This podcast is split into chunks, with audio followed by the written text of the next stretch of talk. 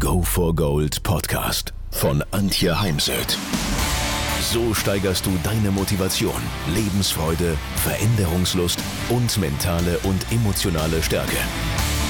Willst du neue Sichtweisen gewinnen, Herausforderungen souverän meistern und mehr Erfolg im Leben haben?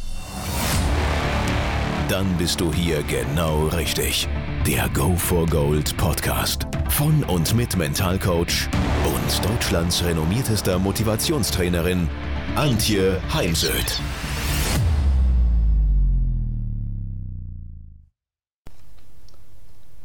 Gestern hatte ich eine Führerschein-Absolventin bei mir, die leider in der ersten Prüfung durchgefallen ist und das soll sich jetzt natürlich nicht wiederholen. Was kann ich tun? Darum soll es heute in dieser Podcast-Folge gehen. Vorbereitung ist das A und O und fragen Sie sich mal auf einer Skala von 0 bis 10. 0 heißt, ich habe mich gar nicht vorbereitet, 10 bestmöglich. Wie gut habe ich mich wirklich vorbereitet? Und ich meine nicht nur rein inhaltlich, also das Thema zum Beispiel mündliche Prüfung, sondern auch mental, körperlich und auf der Verhaltensebene. Manche meditieren davor, denn dann bekommt man seinen Kopf frei. Oder denken morgens an den positiven Ausgang, positiven Ausgang der Führerscheinprüfung. Also die Frage ist, woran erkennst du, dass du die Führerscheinprüfung bestanden hast? Mein, bei mir ist es jetzt schon ein paar Jahre her, dass ich meinen Führerschein gemacht habe. Damals hat halt der Prüfer dann gesagt, bestanden und der Führerschein selbst kam ja erst ein paar Wochen später. Gestern hat sich die Klientin das Bild visualisiert oder auch formuliert, dass sie einmal in das Gesicht des Prüfers schaut, der ihr mit einem ja, Lächeln im Gesicht eben mitteilt, dass sie bestanden hat, aber auch, dass sie nach Hause kommt mit einem breiten Grinsen im Gesicht und ihrer Familie eben mitteilt, ja, ich habe bestanden. Also zu einer guten Vorbereitung gehört eben auch das Mentale, die, das Zielbild, die Gratulation durch den Prüfer, denn die Macht der inneren Bilder nutzen das, was ganz viele Spitzensportler tun, denn nur was du dir vorstellen kannst, das kannst du erreichen. Und wir haben ja leider eher oft Horrorszenarien im Kopf, wiederholen dann, wenn wir erneut in die Prüfung gehen, das Scheitern in der letzten Prüfung und das wird dann zur selbsterfüllenden Prophezeiung. Daher, das solltest du auf keinen Fall tun. Dann für mich mit das Stärkste ist die Bauchatmung. Und es ist immer wieder faszinierend, wie wenig Menschen über Atmung wissen, obwohl sie eben meditieren und zum Beispiel Yoga machen. Korrekte Bauchatmung heißt durch die Nase ein bis drei zählen, dann kommt eine natürliche kurze Pause, die müssen wir an sich, sich gar nicht ansteuern und dann das Ausatmen durch den leicht geöffneten Mund und das Ausatmen ist doppelt so lange wie das Einatmen. Also zähle bis ja, 7, 8, 9. Ich persönlich zähle nicht, sondern ich mache es durch ein Pfff also ich begleite mein Ausatmen mit dem Ton, weil erstens höre ich dann an dem Ton, ob meine Atmung frei fließt oder ob ich eben mehr von brauche, weil ich gerade tierisch Stress und Druck habe. Und zum anderen kann ich so deutlich länger ausatmen. Dabei wichtig, den Blick, lassen Sie den Blick nicht umherschweifen, sondern suchen Sie sich wie in einer Meditation einen festen Punkt also wenn ich zum Beispiel an meinem Schreibtisch sitze, habe ich am Rechner oben neben der Kamera einen Smiley und auf den richte ich dann meinen Blick und atme tief in den Bauch und achte dabei, einatmen nach außen geht und beim Ausatmen wieder in den natürlichen Zustand zurück. Denn das machen ganz viele Menschen genau andersherum und das ist dann einfach falsch bzw. bringt nichts Mir hilft immer das Bild vom Luftballon. Wenn ich Luft in einen Luftballon hineinblase, dann wird er größer. Lasse ich die Luft wieder raus, wird er kleiner. Wichtig ist, diese Bauchatmung zu üben in erstmal null stressbesetzten Situationen, zum Beispiel morgens, bevor man aufsteht, und dann in leicht stressbesetzten Situationen im Alltag, so dass wir das dann auch gut hinbekommen vor der Prüfung.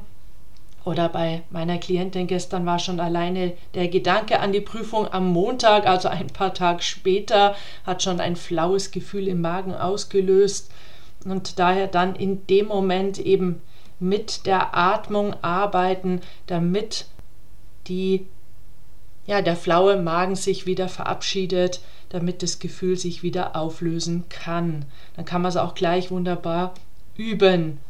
Aber wie gesagt, ganz wichtig, wer es nicht geübt hat und hört jetzt den Podcast und sagt, ja, das nehme ich mir mit in den Prüfungstag, dann wird wahrscheinlich der Effekt bei weitem nicht der sein, der sein könnte, wenn Sie es vorher geübt haben. Und dann kombinieren Sie das die Bauchatmung entweder mit Thymusdrüse klopfen. Unter der Brust, unter dem Brustbein liegt die Thymusdrüse, ist bei den Kindern fürs Wachstum zuständig und die schrumpelt wie ein Apfel, der zu lange in der Obstschale liegt, wenn wir Stress haben. Und dadurch, dass wir auf das Brustbein klopfen, entweder mit der Faust oder den Fingern, wird diese wieder aktiviert, also wird, also wird wieder stärker durchblutet und der Stress baut sich ab. Geht mir gerade durch den Kopf. Ja, ähm, das Thema besser durchblutet. Also sie bekommt wieder mehr Energie und der Stress baut sich ab, sieht man häufiger mal zum Beispiel bei den Skispringern, Skifliegern, gerade bei den Österreichern. Vermute, sie haben das bei ihrem Sportpsychologen gelernt und sie kombinieren das dann mit einer Affirmation, einem positiven Satz, den ich mir sage in Verbindung mit Thymusdrüse klopfen. Oder ich verbinde die Atmung mit dem Ruhebild, der Ruhebildvisualisierung. Ich gehe im Kopf an einen Ort der Ruhe. Das muss kein schöner Ort sein, kann ein schöner Ort sein, kann ein live erlebter Ort sein oder ein konstruierter Ort, ist dem Gehirn nahezu egal. Also es kann zum Beispiel sein, ähm, dass man selbst am Meer einen Spaziergang morgens im Sonnenaufgang alleine macht, barfuß und spürt den Sand unter den Füßen. Ich selber gehe dann an einen Strand, wo ich wirklich mal war. In der Karibik war ich nahezu alleine und ich spüre den Sand unter den Füßen. Ich höre das Rauschen des Windes über mir in den Palmen. Ich höre das Plätschern des Meeres vor mir und rieche die Salzluft. Und ich würde da eben die kleinen Wellen nehmen, nicht die großen Wellen, weil das ist dann wieder viel zu aufregend. Fabian Hambüchen, Goldmedaillengewinner, ist auch ans Meer gegangen. Er sieht die Mondsichel, die sich im Wasser spiegelt. Und auch er betont nochmal diese leichten Wellen und er kommt eben zur Ruhe.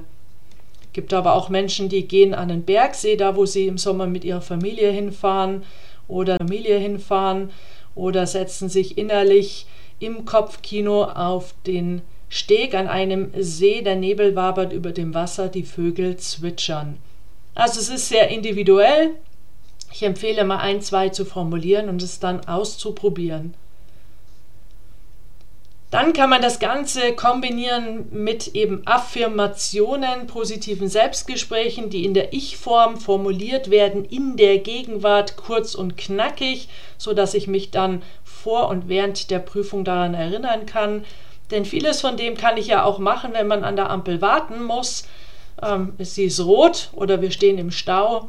Hier in Rosenheim wird der Brückenberg äh, wieder hergerichtet, repariert und das dauert jetzt schon ewig und da steht man leider des Öfteren im Stau und im Stau kann ich all diese Dinge auch während der laufenden Prüfung machen, dass ich eben innehme. Gut, manch einer wird jetzt vielleicht in Gegenwart des Prüfers nicht gerne Thymusdrüse klopfen, aber eben Ruhebild, Visualisierung, das dauert anderthalb Minuten, wenn überhaupt, weil man, wenn man es vorher geübt hat, dann reichen schon wenige Sekunden. Und eben Affirmationen kann man immer sprechen. Ähm, meine Klientin meinte dann gestern, sie nutzt die Affirmation, ich schaffe das, ich kann das, hat sie mal irgendwo gelesen. Ich finde halt besser, eine Affirmation zu formulieren, die zu Ihnen passt, die auch das formuliert, was Sie für sich brauchen. Und die Klientin hat dann gestern den Satz für sich formuliert, ich verfüge über mein Wissen, das ich für den Führerschein brauche.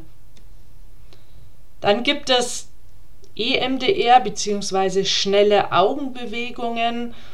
Denn, denn wenn wir uns nachts beim Schlafen zuschauen könnten, dann würden wir sehen, wie die Augen ganz schnell über die Pupille rasen, von rechts nach links, von links nach rechts. Betonung liegt auf schnell und das kann ich auch künstlich nutzen.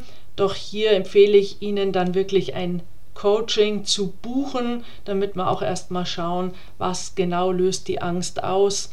Ist es die Angst davor, was die Familie anschließend sagen könnte, wenn ich nicht bestehe? Oder ist es ja die Peinlichkeit, die man selbst empfindet, wenn man es nicht schafft? Ist es die Angst vor Versagen? Was genau ist es? Denn das ist an der Stelle dann schon auch entscheidend, das da mit hineinzunehmen. Und außerdem möchte ich Ihnen dann an der Stelle gerne zeigen, wie es richtig funktioniert. Es gibt aber auch die sogenannten Klopftechniken, das sogenannte E. Dazu finden Sie eine Anleitung in meinen Online-Kursen. Dann kann man sich selbst mal überlegen, ähm, welche Erwartungen habe ich an mich und an die Prüfung. Denn je größer die Erwartungshaltung an mich, umso größer der Druck. Natürlich, jeder wünscht sich eine Prüfung aufs erste Mal zu bestehen, doch jeder kennt auch die Aufregung. Ich selber mache ja, biete ja Coaching-Ausbildungen an und am Ende steht eben auch immer ein Live-Coaching als Prüfung, ein Einzelcoaching. Und obwohl man sich kennt, die Teilnehmer mich kennen, sind sie natürlich meist ziemlich aufgeregt. Es gehört einfach zum Leben dazu und allein schon die Akzeptanz der Prüfungsangst kann etwas verhindern. Dann erzählen mir natürlich die ein oder anderen Prüflinge, dass sie den Prüfer nicht mögen. Aber Vorsicht, ja, Prüfer sind auch nur Menschen, haben genauso positive Eigenschaften, positive Seiten und du entscheidest, ob du ja die negativen Seiten des Prüfers sehen möchtest oder die positiven Seiten. Und ich behaupte mal, es ist nicht im Interesse eines Prüfers, dass möglichst viele Fahrschüler durchfallen. Und ja, denk immer an den ersten Eindruck, wenn du den Prüfer freundlich grüßt und anlächelst, dann hat das eine andere Wirkung, als wenn du ihn ignorierst und vergisst, äh, ihn zu grüßen oder grantig anschaust. Und ja, ich bin durchaus dafür, es auszusprechen, dass man nervös ist. Das äh, denke, die meisten Prüfer wissen darum, sind da sicher nicht überrascht und für einen selbst kann es schon wieder etwas lösen, wenn ich es einfach nur ausspreche. Nimm, nimm bitte auf keinen Fall irgendwelche, nehmen Sie bitte auf keinen Fall irgendwelche Beruhigungsmittel, gibt ja jede Menge, denn Erstens sind viele Medikamente am Steuer gar nicht erlaubt, sind verboten und zum anderen wissen wir immer nicht, wie genau sich Beruhigungsmittel dann auswirken. Es gibt ja zum Beispiel die sogenannten Rescue-Tropfen. Ähm, nehmen Sie lieber Übungen, wie ich sie Ihnen hier heute vorstelle.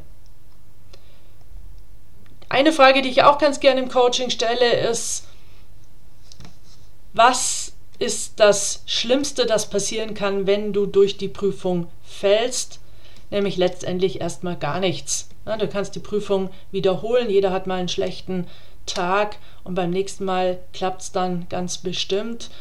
Daher sich auch immer wieder bewusst zu machen, dass das Leben weitergeht, ähm, kann auch helfen, dass die Prüfungsangst, wenig, die Prüfungsangst weniger wird.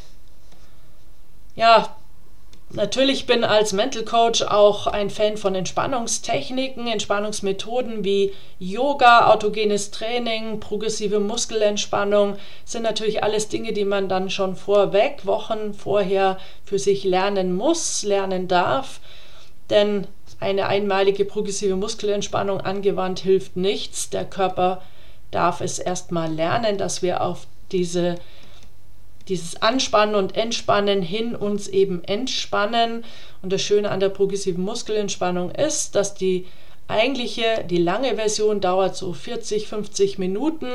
Wenn wir es beherrschen, können wir es dann auf sieben Muskelgruppen und dann auf drei Muskelgruppen reduzieren. Muskelgruppen, die wir dann eben auch in der laufenden Prüfung im Auto nutzen können, so wie zum Beispiel das Anspannen der Po-Muskulatur um es dann wieder wieder spontan loslassen zu ja loszulassen.